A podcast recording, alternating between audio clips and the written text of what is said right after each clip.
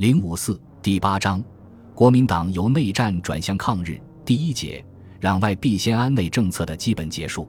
一、安内攘外政策的变化。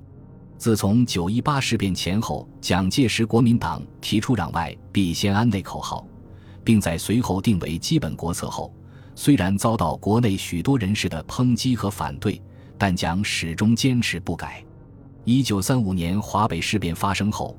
由于中日民族矛盾上升，国内矛盾下降，蒋在剿共战争上取得了暂时的胜利，迫使红军处于西北一隅。形势上的这种变化，使国民党对日态度开始趋向强硬，共产党的政策也在进行调整，由反蒋抗日转向逼蒋抗日。国共两党代表在秘密接触谈判，安内攘外政策有所松动，但并未放弃，内战也没有停止。此时，国内一些爱国人士受新的民族危机的刺激，要求国民党改弦更张、停止内战、团结御侮的呼声日益高涨。张乃器说：“在四年前提出安内攘外问题的时候，我是极端主张非攘外无以安内的。然而结果，当局是走上先安内而后攘外的路线。几年来，在前方军事剿匪、后方文化剿匪的政策之下。”杀戮了多少勇敢有为的英俊青年，毁灭了多少的田园庐舍，消耗了多少的枪械弹药。到了今日，外无以攘，内未得安。外力积极内侵的结果，连安内的基本地带长江腹地都受到敌人的威胁。这样下去，恐怕不久就要到无内可安的末日。他强调，非立刻停止自杀的内战。绝不足以言抗敌。永生周刊发表一篇文章说，目前内外形势异常严重，摆在我们面前的是灭亡与抗敌求存的两条路。不抵抗外敌而互相火拼是灭亡的路，全国一致动员对敌才是生存的路。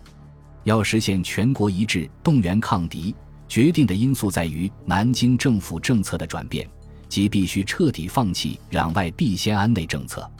客观事实的教训明显的陈列在眼前：再不攘外，只有灭亡；不攘外而治安内，内是无法可安的；不攘外而治安内，只有继续内战、扩大内战、加速灭亡。反之，只有全国一致共同抗敌，则内不待安而自安。在为民族生存、国家独立的最高目的之下，内部一切矛盾都可以调和，都可以消灭。全国各界救国联合会成立后，在其宣言和其他文件中一再声明，他的主要任务是要求各实力派，主要是国民党，即日停止一切自相残杀的消耗国力的内战，从速团结起来，一致对外。他同政府之间只是一个政策之争，即是反对先安内后攘外，主张先攘外而后安内，认为只有如此，内也才可以安，不然只对我们的敌人日本有利。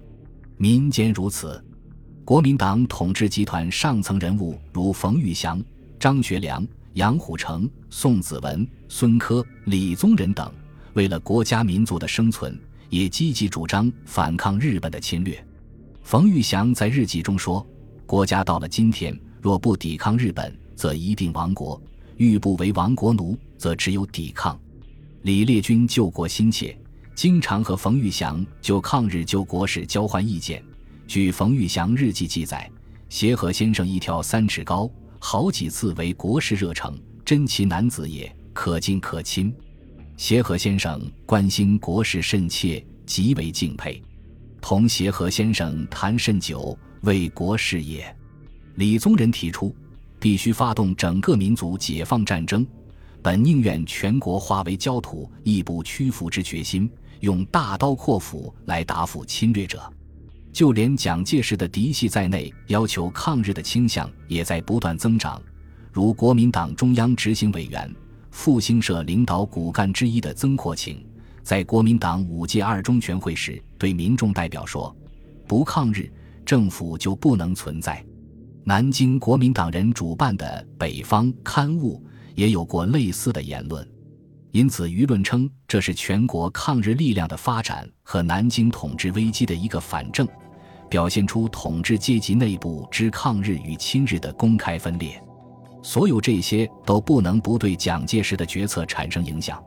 促使蒋介石放弃攘外必先安内国策起着决定性作用的，当然还是张学良、杨虎城发动的西安事变。上章已有详述，下面不妨再引述一段1936年12月19日张学良给伦敦《泰晤士报》驻华记者弗拉塞的词典。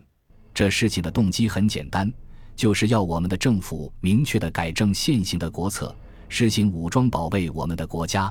断然停止在不断的内战中千百万中国金钱、中国人命和中国财产的耗费，停止围剿所谓赤匪。他们虽然见解不同，但到底是中国人，他们至少不会像日本人一样危害我们的国家。我们渴望中国军队抵抗侵略的敌人，不要攻击中国的民众。他后来回忆说，他和蒋介石政策上不一致，存在政见之争。蒋总统主要是要安内攘外，我的主张是攘外安内，先对外作战，对外自然就能安内。蒋总统是先安内，以后再攘外，政见之争宛若愁愁。当他几次向蒋介石政见要求改变安内攘外政策，停止内战，遭到蒋的严厉斥责后，他忍无可忍，被逼上梁山，便义无反顾，毅然发动西安事变，走上了兵谏的道路。西安事变无疑对蒋介石也是一副清醒剂，他开始认识到内战不可能再继续进行下去，团结一致抗日是不可逆转的历史潮流。如不放弃安内攘外政策，就无法继续维持其统治，而将被人民的抗日救国浪潮所吞没，因而不得不同意停止剿共，联红抗日，并说：“今天以后发生内战，我负责；今后我绝不剿共。”保证停止内战，集中国力，一致对外。这样，蒋介石实行了五年的攘外必先安内国策，实际上就是内战的方针，终于走到了尽头，宣告停止，西安事变得以和平解决。从此，国内统一战线的局面初步形成。周恩来说：“西安事变之和平解决，意味着中国的政治生活走入了一个新的阶段的开端，就是子。”进攻红军战斗走向停止，丑对外退让政策将告终结，寅国内统一战线初步局面的形成。